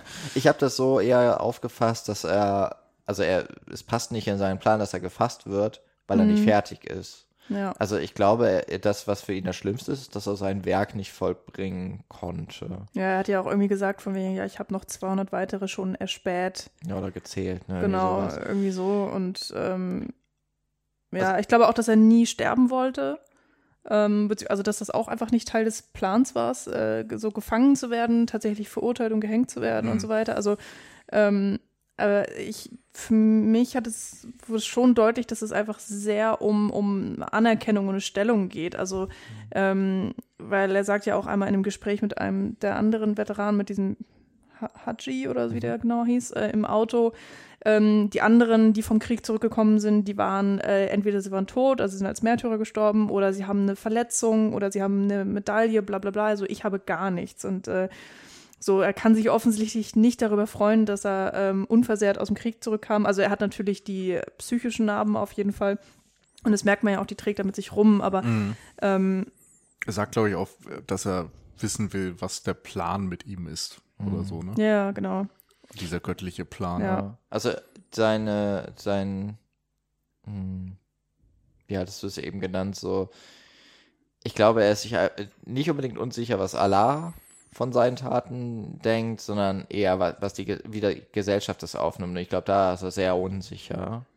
Oder vielleicht hat er, weiß nicht, ob er überhaupt diese Stoßgebete, sage ich mal, die sind, glaube ich, dann tatsächlich eher dieses, was du auch beschrieben hattest, nicht. Ich glaube, das ist dann, dass tatsächlich ihn eine Art von Lust überkommt in einigen Momenten und er sich quasi zügeln und maßregeln muss dafür. Ähm, Ja, ich glaube halt auch, dass, dass es ihm wenigstens zum Teil auch Spaß macht, das Morden. Weil, also für mich hat es auch, also in den Szenen gab es nie das Gefühl von, dass, dass er gezweifelt hat, dass er zurückgeschreckt ist oder dass er kurz mal drüber nachgedacht hat, was er da tut, sondern irgendwie war das fast schon so seine Natur auch einfach. das war Aber- was Mechanisches irgendwie. Ja. Das fand ich auch eher. Und es gibt also ja auch nicht, einfach keinen Moment der Reue. Das stimmt. Also Reue oder sowas würde ich auch nicht sehen, aber Lust habe ich auch nicht gesehen, sondern dieses mechanische, dieses emotionskalte, das war es für mich eher. Mhm. Das war eben nötig. Das ist so wie er mit dem Hammer irgendwie eine Wand kaputt schlägt. Das macht er halt so, weil das irgendwie seine Aufgabe ist. Also äh, Spaß im Sinne von ähm, auch diesem, ah, jetzt bin ich meinem Ziel noch einen Schritt näher. Also jetzt, jetzt habe ich wieder einen, einen weiteren Teilerfolg und so mein, mein Werk nimmt Form an. Also so ein bisschen habe ich das gesehen. Und ähm, gerade natürlich auch die Anrufe, die er dann an den Journalisten tätigt. Also davon bekommt man ja nur sehr wenige mit. Oder ich glaube, also einmal auf Tonband und einen, wenn er ihn tatsächlich anruft oder irgendwas in der Art. Ähm, da ist er ja wirklich auch extrem aufgebracht und, und ähm, sehr dahinterher, dass das äh, alle mitbekommen und Mhm. dass auch alle wissen, dass, äh, dass er jetzt noch eine weitere umgebracht hat und dass er da ist, dass er nicht aufhören wird und dass er eben auch erfolgreich ist mit seinen Taten. Und ja, also für mich war das tatsächlich auch, also dieser psychische Faktor im Film war für mich viel krasser als der audiovisuelle, also dieses tatsächlich sehen, wie er seine Opfer erwürgt. Ähm, also es war natürlich irgendwie schlimm, schlimm mit anzusehen, aber für mich hat es viel mehr Effekt gehabt, so diese Szenen, wenn er dann verhaftet wurde und wenn gezeigt wird, ähm, ah, der Sohn verehrt ihn jetzt auch noch dafür und der Sohn geht einkaufen und bekommt vom ähm, Obstverkäufer dann die Sachen geschenkt, weil der Obstverkäufer auf der Seite des, seines Vaters ist und ihn unterstützen möchte und sagt, ja, er hat das Richtige getan. Und also da saß ich echt im Kino und wusste nicht, was ich denken sollte und war einfach nur so, Hm. was zur Hölle. Und, und wenn man sich dann nochmal wieder vergegenwärtigt, dass das auch ein Teil der Realität ist und äh, also nicht nur im Iran, sondern ja auch teilweise in, äh, in anderen Ländern, also beispielsweise ähm, äh, Indien, ähm, wo eben auch so Ehrenmorde stattfinden und, ähm, und viele eben nicht dafür verurteilt werden, sondern das gebilligt wird oder sogar auch gepriesen wird, wenn ähm, zum Beispiel die Schwester ermordet wird, weil sie, äh, weiß ich nicht, äh, sexuelle, ähm, weiß ich nicht, irgendjemand geküsst hat, mit dem sie nicht verheiratet ist auf offener Straße, was weiß ich. Oder zum Beispiel auch ähm, Homosexualität und Queerness und so weiter auch in, in manchen Ländern immer noch zur Todesstrafe steht und so weiter und so fort. Also es, ähm, all das ähm, ja, ist, ist Realität Mhm. und es ist äh, Alltag in manchen Ländern. Und das, ähm, das hat extrem wehgetan Ja. beim Zuschauen. Vor allem, weil es zumindest für mich auch sehr überraschend kam, trotz allem. Also ja, der Film bereitet es ja auch. hervorragend vor. Also Ja. das im Grunde von Anfang an, das hatten wir schon eingangs gesagt, ähm, diese fehlende kritische Haltung der Bevölkerung oder der Gesellschaft schon irgendwie aufgezeigt wird, dass dort keine Anteilnahme am Schicksal der Prostituierten herrscht, dass kein Aufklärungswille herrscht und dass erst Rahimi das ja da reinbringt und ähm, ich fand auch bezeichnend, dass es den Satz des ähm, Ermittlers, des, des Polizisten gab, der sagte, ja, irgendwann wird er einen Fehler machen, der Mörder, und dann werden wir ihn fassen. Und sie fragt sich, ja, und was, wenn er keinen Fehler macht und so weiter. Also es gibt da einen Dialog dazu. Und dann sehen wir eben immer wieder Said bei seinen Taten und er begeht Fehler nach Fehler nach Fehler nach Fehler nach Fehler aus meiner Sicht. Also er ist überhaupt kein Profi. Er ist überhaupt nicht dieser so gemacht, diesen Genau, es wird ihm wahnsinnig leicht gemacht. Von Anfang an sehen wir sein Auto mit Nummernschild. Wir sehen, dass eine andere Prostituierte zusieht, wie das Mordopfer bei ihm ins Auto steigt und so weiter. Es gibt diese ganzen Hinweise durch den kompletten Film. Er lädt seine Opfer immer am gleichen Platz ab. Er, Oder in der gleichen Gegend. er zumindest. tötet sie alle zu Hause in seiner Wohnung, wird teilweise dabei beobachtet, wie er mit den Frauen erst nach Hause kommt. Ähm, er wickelt sie im Teppich ein und äh, wird dabei fast beobachtet. Was er für Spuren hinterlassen muss, äh, die Verletzung seiner Hand, wie er sie, diese im Teppich eingewickelte tote Frau durch das Treppenhaus schleift. Also dort müssen so viele Menschen wegsehen, damit ähm, er seine Taten vollbringen kann. Es ist, man, man mag es kaum glauben und es ist wahrscheinlich eben auch etwas überzeichnet, um diese Wut von Ali Abbasi ein Stück weit dann auch äh, zu demonstrieren. Mm, Ich habe dennoch die ganze Zeit angenommen, in dem Moment, wo Rahimi ihm auf die Schliche kommt, ihm das Handwerk legt und diese Beweise vorlegt und dann ne, ist er ja gefasst und er, er gesteht, dann muss es ja eigentlich durch sein. Und dann nimmt der Film ja nochmal diese weitere Wende, dass er sagt, nee, auch der Rechtsstaat ist komplett korrupt und es wird noch nicht mal kritisch gesehen, sondern es wird dem sogar noch zugestimmt.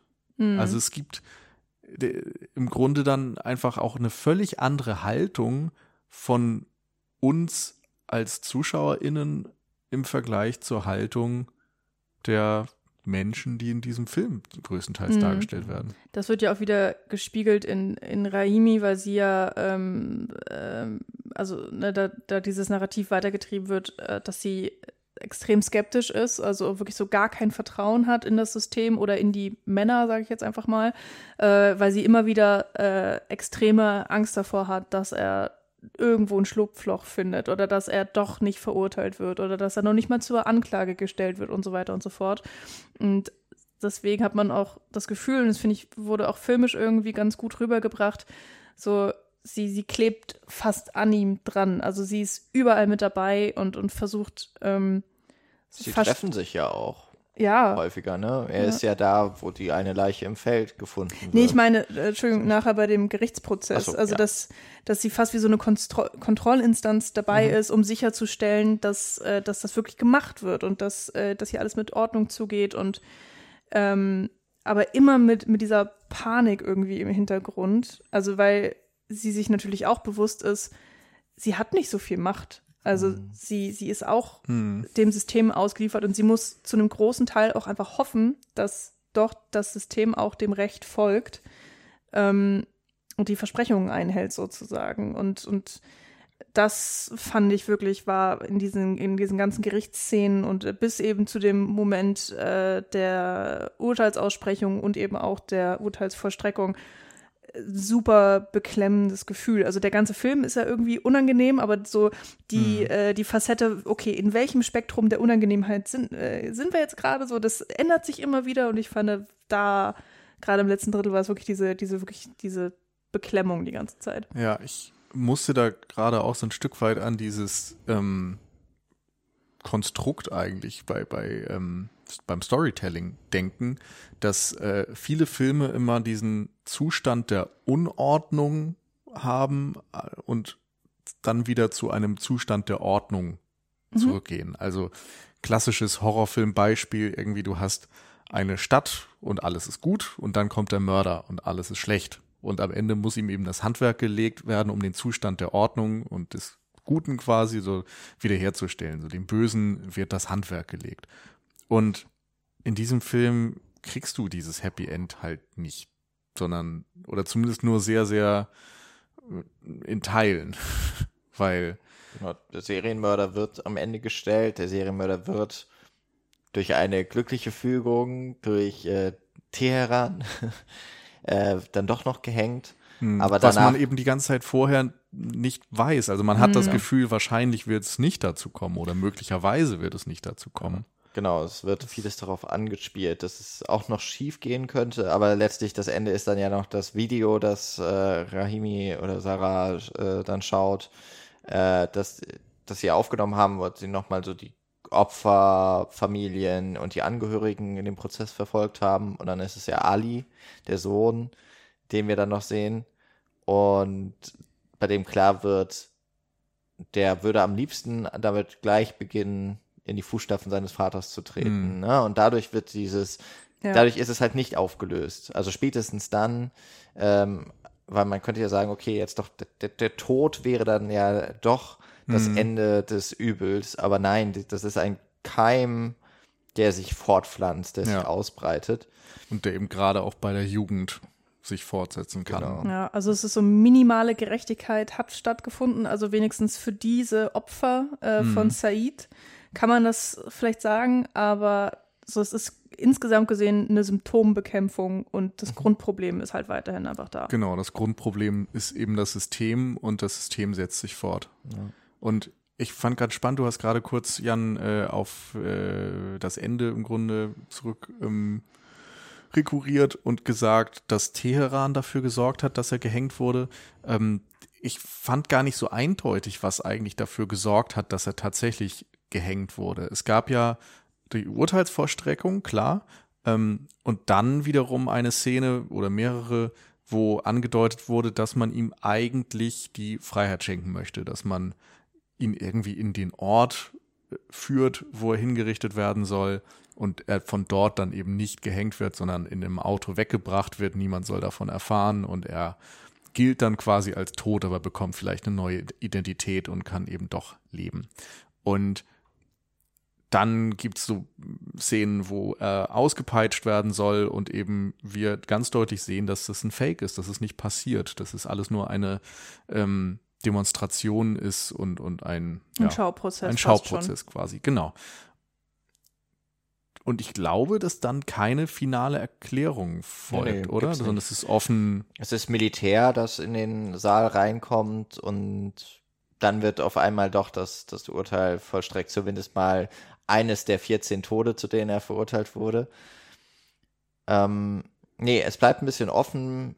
Für mich war das die Erklärung, weil immer es hieß, aus Teheran kommt Ruck, Mhm. ähm, aber die sind ja nicht da, so in etwa. Also werden wir das schon irgendwie hinbekommen und äh, auch ja, äh, Sarah kommt ja auch aus Teheran, auch wenn sie nicht aus, aus offiziellen Geheiß kommt ähm, oder durch irgendwen staatlich beauftragt, sondern aus eigenen Stücken, ähm, ist es immer auch so dieses, es, es muss auch was Auswärtiges kommen, auch wenn es im eigenen Land ist, aber es scheint ja dann doch so zu sein, dass es einen politischen, und zwar, also es wird ja auch gesagt, das ist ein politischer Fall, und äh, wie es jetzt genau zum Tod kam, äh, also durch das Erhängen, was, was dann der Ausschlag gegeben hat, das wird im Film nicht erklärt.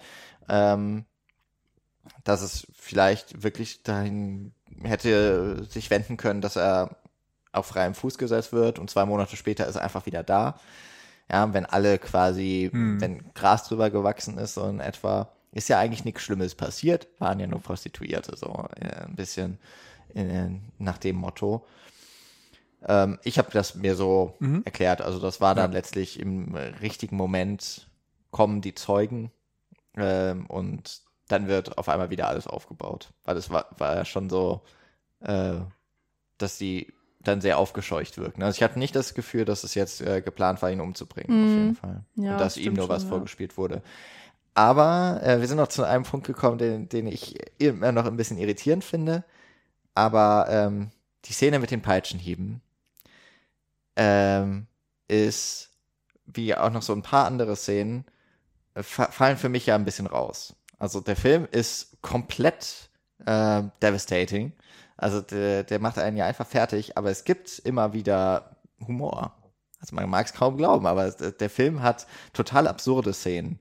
Und das eine ist das, die Peitschenhiebe, wo äh, der Folter, ich weiß nicht, wie man den nennen soll, derjenige, der auspeitscht und äh, eben äh, Said sich gegenseitig äh, eigentlich ähm, ja am liebsten würden sie auf dem Boden liegen und, und lachen und, und sich den Bauch halten, weil sie da jetzt so ein tolles Schauspiel für 100 Peitschenhiebe geben, ähm, was, was total überzeichnet ist. Und auch die eine Prostituierte, die so ein bisschen korpulenter ist, wo die, die sich ins Bad stellt und die von ihrem, äh, ich glaube, Pussy-Monster oder sowas. Muschi Zilla Mo- oder so war der Genau, wie sowas mit Zilla, genau. Äh, dann, äh, die er ja versucht zu erwürgen und sie sagt, ach, darauf stehst du und sie wirkt ihn zurück und äh, weil sie einfach körperlich viel mehr entgegenzusetzen hat als die Opiumopfer, die er sonst hatte, ähm, er sie so erstmal nicht klein kriegt, dann, dass wir diese Einstellung, diese totale haben, wo dann das Zimmer getrennt ist. Also wir sehen sie rumliegen und mit ihm reden und er ist in der Küche und sucht sich ein Messer raus, also sucht sich einen Hammer raus und überlegt, wie er jetzt ihr das, äh, wie er ihr jetzt das Licht ausknüpfen kann. Das ist ja eine Comedy-Szene. Also es ist in einem total ernsten Kontext, aber es, es fiel so ein paar Mal ein bisschen raus, fand ich. Wie, wie habt ihr das wahrgenommen? Ich bin mir da immer noch nicht so ganz sicher. Also emotional habe ich das auf jeden Fall so ähnlich wahrgenommen wie du, als, als grotesken Slapstick. Ähm, und es hat für mich nochmal eigentlich diesen Punkt verstärkt, dass er unfähig ist, dass er sich ein Opfer heraussucht, das ihm überlegen ist und dass er kaum, ja, dass er kaum Chancen hat, im Grunde hier aus diesem versuchten Mord äh, erfolgreich hervorzugehen. Und das fand ich war Wahnsinn. Und andersrum, das Ende habe ich emotional anders, glaube ich, gesehen, weil der, das hatte für mich keinen Humor, sondern in dem Moment hatte ich den Eindruck, ich habe ja vorhin schon gesagt, für mich war es so, dass er am Anfang immer noch gezweifelt hat, wie seine Taten aufgenommen werden und am Ende dann sehr positiv gestimmt war und gemerkt hat, alle äh, sehen es irgendwie positiv und er bekommt sehr wenig Kritik und er kann sich als dieser Märtyrer auch vor Gericht inszenieren und wird dafür gefeiert. Und er bekommt so eine Selbstgewissheit, so eine, so eine Selbstgerechtigkeit auch irgendwo. Und in diesem Selbstbewusstsein, so dieser Hochmut, das ist eigentlich das mhm. Wort, was, was es trifft, ähm, sagt er auch seiner Familie, sie sollen sich keine Sorgen machen, alles wird gut und es gibt einen Plan oder und ähm, was wahrscheinlich auf Außenstehende dann noch beeindruckender wirken würde, dass jemand, der dem Tode geweiht ist, diesen Tod so stoisch. selbstbewusst stoisch entgegengeht. Und das ist natürlich ein beeindruckendes Bild und das gerade von jemandem, den du als Zuschauer verabscheust, der 14 äh, brutale menschenverachtende Morde begangen hat, dass der sich nun auch noch dahinstellen kann und noch nicht mal uns die Genugtuung im Grunde gegeben wird, diesen Menschen leiden zu sehen, sondern er wird dann auch noch als dieser strahlende Sieger, dieser stoische, hochmütige Sieger äh, inszeniert. Und jedes Mal, wenn Rahimi versucht, ähm, letztendlich zu erwirken, dass das Urteil vollstreckt wird, dass sie bezeugen kann, dass tatsächlich Gerechtigkeit äh, Gewalt waltet, ähm, mhm. sehen wir, dass es eben nicht so ist. Und dadurch finde ich es geradezu zynisch, dass in dem mhm. Moment, wo du erwarten würdest, dass er leiden muss und dass er einer vermeintlich gerechten Strafe zugeführt wird, das eben nicht der Fall ist. Ja, sehe ich auch so. Also für mich fallen die Szenen auch nicht so wirklich raus. Ähm, also sie sind mir jetzt auch nicht beim Schauen so aufgefallen, als, äh, oh, das passt jetzt hier nicht ins Gefüge oder so. Aber klar, da wird ja schon einfach erzählt, also gerade in der Szene, wo die ähm, Prostituierte sich äh, wehren kann, ähm, oder wo der Mord sozusagen ganz, ganz anders abläuft, als man eigentlich äh, weiß, wie er sonst abläuft. Also man hat ja auch einfach schon gelernt, äh, wie sein Muster funktioniert und wie ähm, relativ einfach und schnell ja diese Morde auch vonstatten gehen können. Ähm, das fand ich einfach ganz spannend, dass da ähm, so ein bisschen so ein Umbruch stattgefunden hat. Ähm, dass eben, wie Nils es auch sagte, gezeigt wird, ähm, wie schnell er eben auch außer Fassung zu bringen ist oder wie, ähm, was für ein mehr oder weniger schlechter Mörder er ja eigentlich auch ist und wie, ja, äh, ja äh, dass er dann doch, ja, dieses Groteske, so schlimm alles auch ist, aber eigentlich kann man ihn fast nicht ernst nehmen. Also er, es ist nicht, dass er lächerlich wäre, aber so ein bisschen so, so gefühlt so weicheimäßig, weiß ich auch nicht. Das passt es auch nicht ganz richtig. Ja, aber ich finde, aber, es trifft es schon. Also, mh. dass er, eigentlich ist er nicht, seine Taten sind beängstigend, aber eigentlich müssten wir uns gefühlt vor dieser Person gar nicht fürchten. Er ist nur so gefährlich aufgrund des Systems, in dem er sich bewegt. Mhm. In einem anderen System hätte er nicht die Kraft und die, die Fähigkeit, die er als Täter hier entwickelt. Ja. Und er selbst sieht sich als diesen überstrahlenden Helden, der irgendwie ganz tolle Taten im Namen Gottes macht und so weiter. Und ähm, so in Wirklichkeit ne, sucht er sich halt einfach die aller, aller schwächsten Opfer und äh, auch noch ähm, Opfer, die so, so, sowieso keinen Stand in der Gesellschaft haben. Also so, ja, das ist das Kleinste vom Kleinen insgesamt gesehen. Mhm. Und ähm, er ist aber so der Beste vom Besten. Dadurch oder deswegen. Und naja, also diese Diskrepanz, die irgendwie da ist. Und die ähm, Szene mit den Peitschenhieben, also die, die 100 Peitschenhiebe waren ja Teil seines Urteils. Ähm, äh, und äh, ja, das, die hat mich dann einfach halt nur wütend gemacht, weil gerade da ja auch handfest gezeigt wird nochmal, dass das System Lücken hat, beziehungsweise ähm, das ist kurz davor, er, er soll eigentlich gerade die Stufen zu seiner Hängung ähm, gehen und ähm, hier wird dieses Gefühl erzeugt bei mir, mir ging es beim Schauen so von wegen, ah scheiße, er kommt hier tatsächlich davon. Mhm. So, er schafft es tatsächlich. Äh, und nicht, weil er so gerissen und so clever ist oder weil er es verdient hätte, sondern halt einfach, weil das System korrupt ist und er Beziehungen hat zu irgendwelchen Leuten. Also das ist ja, glaube ich, so durch diese Veteranen, dass er irgendwer kennt irgendwen und dann werden so ein paar ähm, äh, Hände geschüttelt.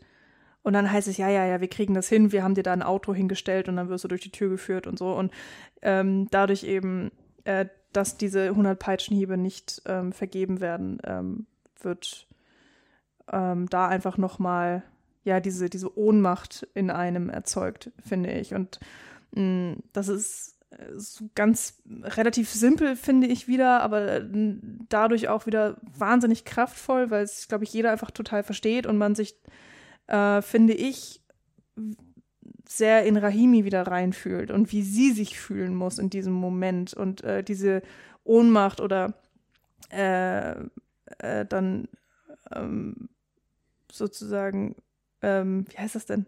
Nicht paradestehend, sondern beispielhaft stehen sozusagen für alle anderen äh, Menschen, denen aufgrund dieses Systems Unrecht angetan wurde, äh, was aber nie, äh, wo nie Gerechtigkeit geherrscht hat, eben weil das System korrupt ist und so weiter. Und ähm, das finde ich irgendwie sehr gelungen. Hm.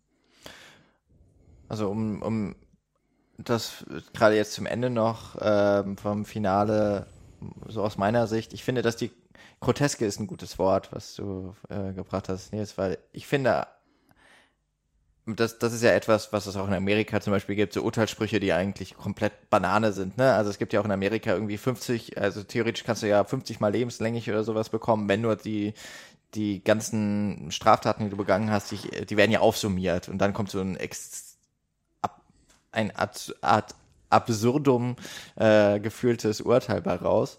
Ich glaube, das gibt es im Deutschen, in der deutschen Rechtsprechung nicht so. Oder zum Tode verurteilt werden kann man hier auch nicht. Nicht mal mehr nee, aber in Hessen. Du, du kannst aber, tatsächlich mehrfach lebenslänglich bekommen. Aber das aber Ding da, ist weil ja, das ja hier 25 Jahre ja, oder sowas genau, sind. Genau. Ja. Äh, in, in Amerika ist es ja tatsächlich bis zum Lebensende, aber das kann noch verlängert werden. Was ja, also es ist ja einfach nur absurd. Ähm, und so ein bisschen wirkt dann auch der Urteilsspruch, finde ich, äh, auch absurd, weil ähm, es fängt ja mit den Todes, äh, mit den, mit den Todesstrafen an und geht dann immer weiter runter. Ne? Dann gibt's noch Blutgeld und die Peitschenhiebe. Und dann ist es wiederum, finde ich, so grotesk, dass die Rahimi dann vor der, noch kurz vor der Hängung steht und sagt, äh, aber die 100 Peitschenhiebe habt ihr vergessen.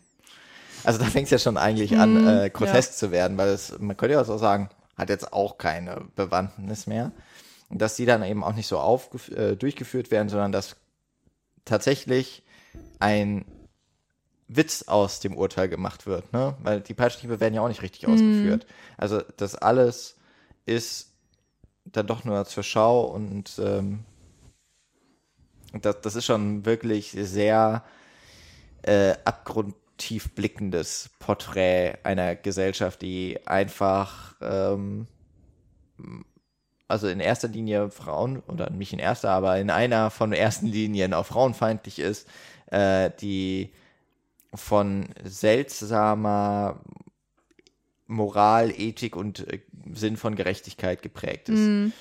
Und das ist auch so ein bisschen mein, mein Urteil für den Film, der es, finde ich, sehr gut auf den Punkt bringt, eben mit Genreanleihen, gerade zum Thriller ich habe in anderen Kritiken und, und Berichten gelesen, der Film wäre nicht so spannend. Ich fand ihn total spannend. Äh, nicht so sehr eben das Who Done It, das wird ja Mhm. ganz kurz angedeutet, finde ich, mit dem Ring, ne, der, was man dann als erstes quasi von ihm richtig deutlich zu sehen bekommt, im, bevor dann sich die Kamera erhebt über die Stadt und die sieht ja aus wie ein Spinnennetz, richtig geiles Bild, liebe ich total, war glaube ich schon im Trailer und war auch da toll. Ähm, dass es letztlich darum geht, dass hier sehr viele unterschiedliche Ansichten von Recht eigentlich geäußert Mhm. werden. Ähm, das, was wir auch aus westlicher Sicht gut verstehen können, im, in Persona von Rahimi, äh, das, das Fanatische von äh, Saidi, nee, Said, so, und äh, dann eben noch, was die Gesellschaft auf politischer schon ein bisschen, ich sage jetzt mal, westlich angenäherter äh, gibt, die die richtige Rechtsprechung wäre oder die, die staatliche Rechtsprechung ist und dann noch die Koranlehre, je nachdem, wie man sie auslegt. Und dass das aber so nebeneinander eigentlich koexistiert in dem Film und dann durch solche Sachen wie halt, dass man das lächerlich auch macht, was eigentlich unerhört ist in so einem Film und bei so einem Thema, aber es sehr gut einfach passt, dann eben doch kommentiert wird. Aber eigentlich alleine auch äh, dem, dem Täter fast, ich glaube sogar mehr äh, äh, Screentime zu geben als eigentlich unserer Protagonistin, ähm, der eigentlich tiefer gezeichnet wird als unsere Protagonistin. Äh, zumindest in mehr, ähm, in äh, viel anderen Situationen, mit viel mehr anderen Menschen in Interaktion gerät. Das ist super aufgegangen und dann kommt noch dazu, dass es wirklich tolle, also wir haben es wenig so richtig zur Sprache gebracht, aber es ist audiovisuell einfach ein ganz, ganz hervorragend gemachter Film. Äh, tolle Kameraführung und ich äh, auch hier dieser, dieser Soundtrack, der einfach so eine auch sehr, sehr tragische, ähm, niedergeschlagene Stimmung unterstützt, hat mir die zwei Stunden jetzt nicht angenehm gemacht. Es ist kein angenehmer Film, Nee. aber es ist ein, einer, der einen richtig intensiv rannimmt, nicht Ja. loslässt, auch nachdem man den, den Kinosaal verlassen hat.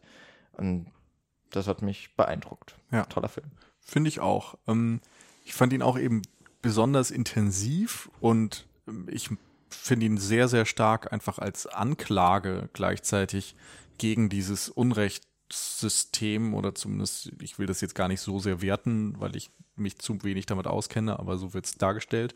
Ähm, und ich glaube, den Punkt, den du noch zu Spannung gesagt hast, es ist eben kein reißerischer Film, kein, kein Suspense-Film in dem Sinne, dass dort immer wieder solche Szenen eingebaut werden, sondern vieles wirkt oder ist dokumentarisch inszeniert in diesem, ja, dann doch äh, um Authentizität bemühten Blick. Ähm, man hat ja auch wirklich nicht im Iran drehen können, sondern ähm, in Jordanien letztendlich vorher versucht in der Türkei zu drehen und dann irgendwie noch Autos aus dem Iran und wirklich so äh, äh, irgendwelche Gegenstände und so weiter. Auch Penisprothesen. Ja, Also deswegen nochmal Ja. äh, die, die Empfehlung, diesen Podcast von Deutschlandfunk zu hören, da kommt das, genau. kommen sehr absurde Geschichten noch Ja, Vorschein. also es ist genau sehr, sehr beeindruckend und insofern, glaube ich, ein, ein realistisch anmutender Film und vielleicht deswegen dieser Hinweis mit der Spannung. Ich fand ihn jetzt auch nicht hochspannend, aber ähm, dieses Intensiv, das definitiv. Und ich glaube, das ähm, ist ein sehr gutes Äquivalent dafür auf jeden Fall. Insgesamt eben ein Film, der einen beschäftigt, auch noch über den Film hinaus aus meiner Sicht. Und was ich dann nochmal erwähnen wollte, sind einfach diese beiden Hauptdarsteller, Sarah Amir Ibrahimi und Mehdi Bayestani. Die finde ich wirklich beide einen ganz hervorragenden Job abliefern. Und ähm, zu Ibrahimi gibt es ja dann sogar noch die Story, dass sie die Casting-Direktorin des Films waren, eigentlich eine andere Rolle zu dem spielen sollte. Und vor dem Dreh, zwei Wochen vorher, die Hauptdarstellerin ähm, abgesprungen ist, letztendlich auch aus Angst vor diesem äh, politischen System und den Konsequenzen, die ihr drohen könnten.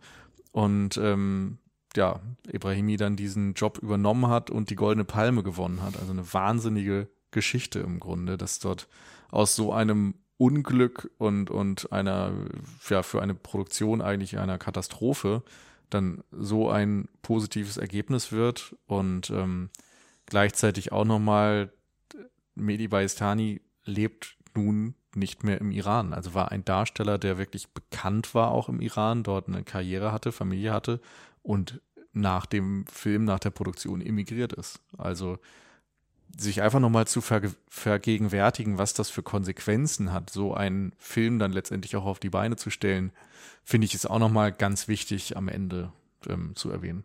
Hm. Hm. Ich kann euch nur zustimmen bei den Punkten, die ihr genannt habt, also gerade auch so, was das Fazit des Films angeht und, und wie ihr ihn fandet. Ähm, irgendwie habe ich da so eine ganz merkwürdige Diskrepanz von so, ich weiß gar nicht, ob ich den Film an sich so gut finde. Also irgendwie halt schon, aber das Besondere des Films sind ja irgendwie so die Umstände. Und ich will das auch gar nicht irgendwie trennen, weil das macht den Film ja auch zu dem, was er ist. So. Aber für mich ist alles drumherum fast spannender als der Film an sich, beziehungsweise das macht den Film noch mal wertvoller. Also es ist ganz äh, absurd, aber gerade weil es hier so wahnsinnig politisch ist und die Umstände sind so politisch und natürlich jetzt auch gerade äh, das zufällige Timing mit den Aufständen im Iran und so weiter und so fort. Ähm, da kommt so viel zusammen, was dieses einfache ähm, ich erzähle hier eine, eine wahre Geschichte, was das halt übersteigt.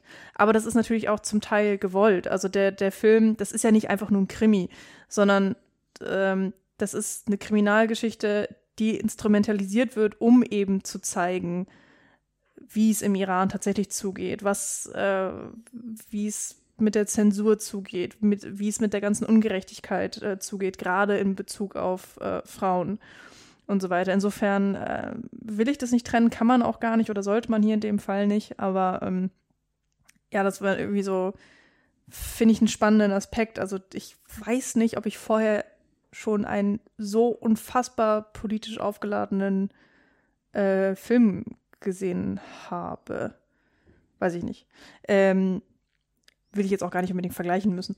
Aber mh, mm, ja, das ähm, fand ich auf jeden Fall sehr spannend und dementsprechend äh, bin ich auch sehr froh, dass wir die Möglichkeit hatten, äh, mit dieser Panel-Diskussion, dass da eben äh, die Filmschaffenden noch dabei waren, auch nochmal das in den Kontext eingeordnet haben und auch nochmal klar gemacht haben, ähm, dass was im Film gezeichnet, gezeigt wird, ist nicht zwangsläufig überzeichnet. Also klar, man hat sich hier äh, äh ein paar Freiheiten genommen, man hat auch ähm, ein bisschen äh, die Geschichte anders erzählt, zum Beispiel mit der Figur von Ibrahimi, äh, also Rahimi, die Journalistin. Ähm, aber an sich ist es eigentlich so, wie es gezeigt wurde. Und ähm, ja, das finde ich genauso gut, wie ich es irgendwie erschreckend finde. Also, ihr habt es gehört, ihr habt jetzt eigentlich gar keine andere Wahl mehr. Holy Spider ist seit dem 12. Januar 2023 in den deutschen Kinos. Mal schauen, wenn ihr diese Folge hört, ob er dann immer noch in den Kinos läuft. Äh, wir würden es euch, glaube ich, ganz stark empfehlen, äh, auf jeden Fall das Ticket zu lösen. Und äh, ansonsten auf jeden Fall dort auch einmal reinzuschauen und sich mit diesem Thema weiter zu befassen. Es ist, ähm, glaube ich, so oder so, oder habt ihr jetzt auch gehört, wir glauben das, glaube ich, alle. Es ist ein sehr erschütterndes, aber auch einmaliges Bild in einer Gesellschaft, die ähm, eigentlich gar nicht so weit weg ist, äh, aber uns doch in einigen Punkten sehr, sehr fremd.